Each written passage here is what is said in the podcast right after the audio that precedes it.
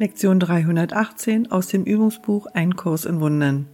In mir sind Mittel und Zweck der Erlösung eins. In mir, dem heiligen Sohn Gottes, sind alle Teile von des Himmelsplan versöhnt, die Welt zu erlösen. Was könnte in Konflikt sein, wenn alle Teile nur einen Zweck und ein Ziel haben? Wie könnte es einen einzelnen Teil geben, der allein stünde, oder einen, der mehr oder weniger wichtig wäre als die übrigen?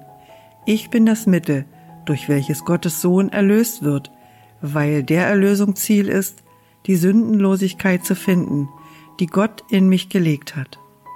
Ich würde als das Ding erschaffen, das ich suche. Ich bin das Ziel, nach dem die Welt sucht. Ich bin Gottes Sohn, seine ewige Liebe. Ich bin das Mittel der Erlösung und ebenso ihr Zweck.